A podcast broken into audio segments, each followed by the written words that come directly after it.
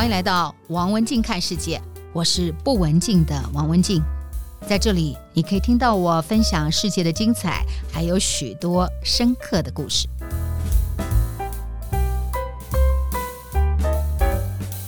以前释迦只是量很少、果实很小、籽很多，而且不耐运输的杂果，它没有经济价值。所以政府根本不把它列入台湾农业统计的年报，但后来杂果翻身了，从夏天的果实也变成十二月冬天也能够结的果实，台湾因此成为全世界释迦最大的产地，即使是原生的南美洲，外销量跟品质也都不如台湾。这一集在台湾看到世界之最，我们来聊聊台湾人如何让一颗颗的杂果翻身成为世界冠军的故事。谈到了释迦，我们第一个会想到的就是它的原生地南美洲。四百年前呢，它由它的原生地南美洲经过了荷兰人引入了台湾，这是台湾这块土地最早。记录世家的文献记录，当时被引入台湾的水果还包括了莲雾，包括芒果，主要都是种植在南部。起初呢，这些被引进来的水果都不太好吃，酸涩，不算成功，所以我们说它叫杂果嘛。不过经过台湾农业专家的不断改良，奇迹般的成为高经济作物了。那么在南回铁路的沿线，也成为世界级水果的产区。那我们来看看哦，现在台湾百分之九十的世家来自于哪里呢？来自于台东。中国对于世家来讲，这个产地太冷了；泰国这个地方对于世家来讲又太热了。一冷，世家就会裂果；太热。也不行，会烂掉。适合释迦长大的地方并不多，但台东很特别，因为它有黑潮的暖流经过。那么在冬天的时候，它的高山屏障了东北季风，所以这里。被发现种出来的释迦是最好吃的。慢慢慢慢的，有一些故事也在这个地方发生了。其中呢，也就是我接下来要讲的这一个意外，变成了有趣转变释迦命运的故事。在很多年前呢，有一场台风肆虐了大地，吹断了释迦树。不久呢，被吹断的释迦树的断枝，这个地方长出了更大的果粒，更大的释迦果。这让台东的农夫发现到，诶，剪枝的技术挺奥秘的，他们就发展出来剪枝技术的这个特殊世家的栽培法。那这个剪枝的技术，再让台东的农改场开发出产期的调节，世家就转变为有经济价值了。那另外呢，还有一个也是。让世家翻身很重要的一场骗局，我们叫做农业骗术，这到底又是怎么一回事呢？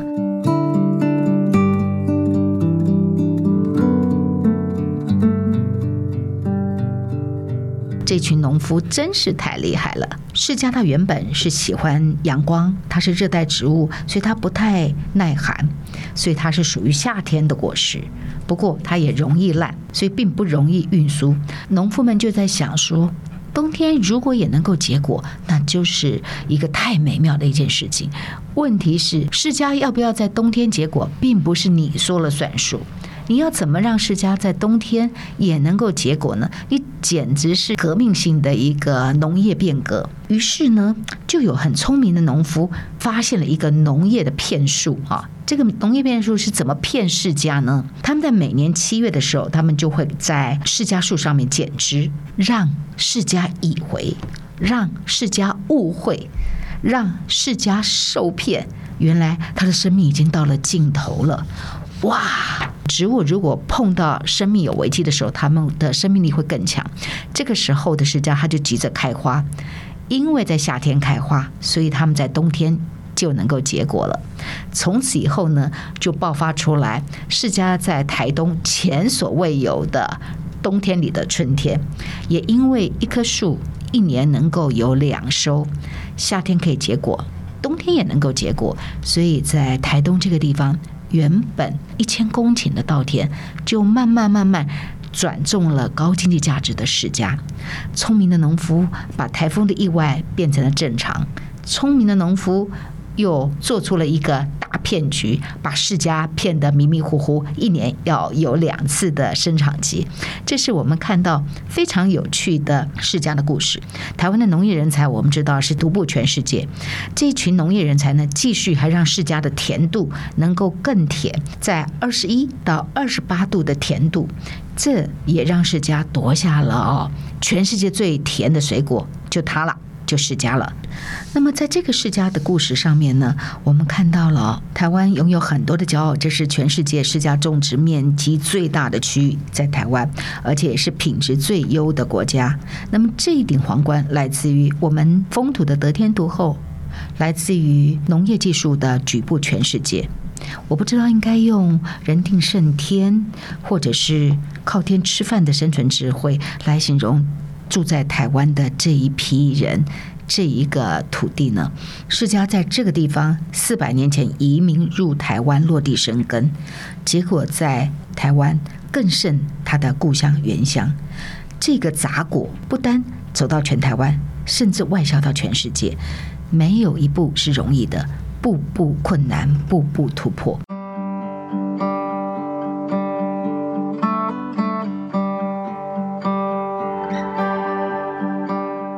这样一个很困难的状况呢，在两年前开拓国际市场的时候，在大陆这一关被卡关了。如果大家还记得，两年前有一个很大的一个新闻事件，就是世家成为水果禁令下的牺牲，尤其几乎百分之百出口中国大陆的凤梨世家，它的受伤更严重。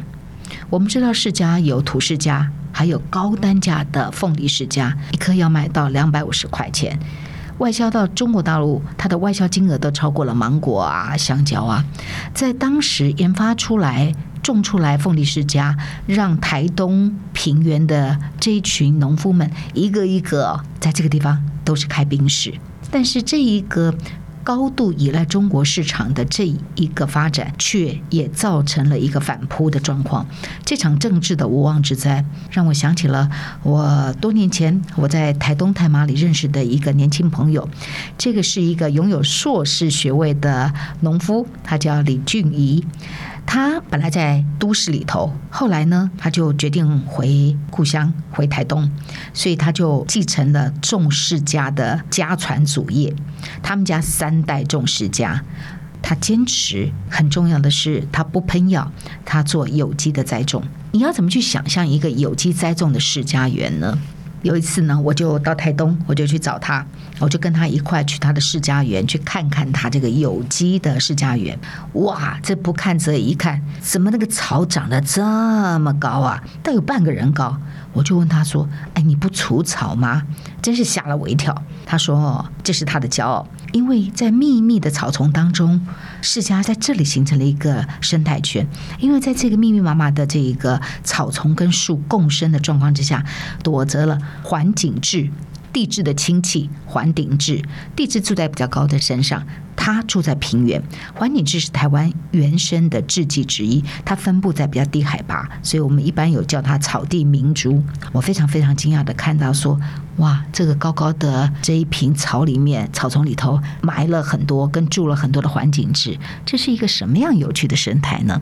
这是人跟土地共生共栖，这是李俊仪他的理想，也是他的选择。不过选择的代价是很大的，因为他坚持有机，所以我们在说世家本身就是很娇贵的，它很容易亏掉了受伤，那她也很容易哦。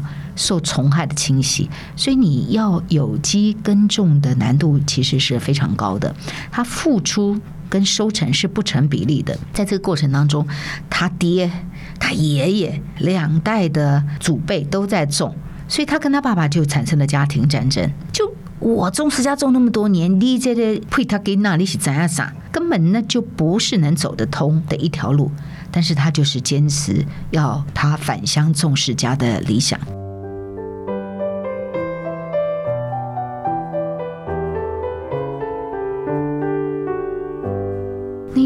我走出了那一个世家园，后来天黑了，有点感触。他说他这几年的傻，说他的故事，而且他种的不是高经济价值的凤梨世家，而是很传统的品种。这也是他对于滋味的坚持。现在当然他走过了最辛苦的开始，慢慢慢慢，他也从台湾部件直销到香港啊，到中国大陆的通路。两年前就是大陆寄水果禁令之前，我去看他，那时候他正在忙着包装，赶着出货到香港。这换成时尚的名词就是哦，他正在做国际生意。原来以为哈走出了黑暗的隧道。在台东，在台马里，质朴的农民，他们黝黑的这个皮肤，粗糙的双手，这是他们共同的象征。长久、长久、长年以来，他们依着太阳在作息，他们靠天吃饭，天是大地，天是气候，天也是政治。现在老天不给依靠了，我们就用行动来支持他们。冬天到了，吃世家，去买世家，爱。台湾台东的世家，这就是今天的节目内容，希望您喜欢。如果想听到更多有意思的节目，别忘了订阅和分享王文静看世界 Podcast。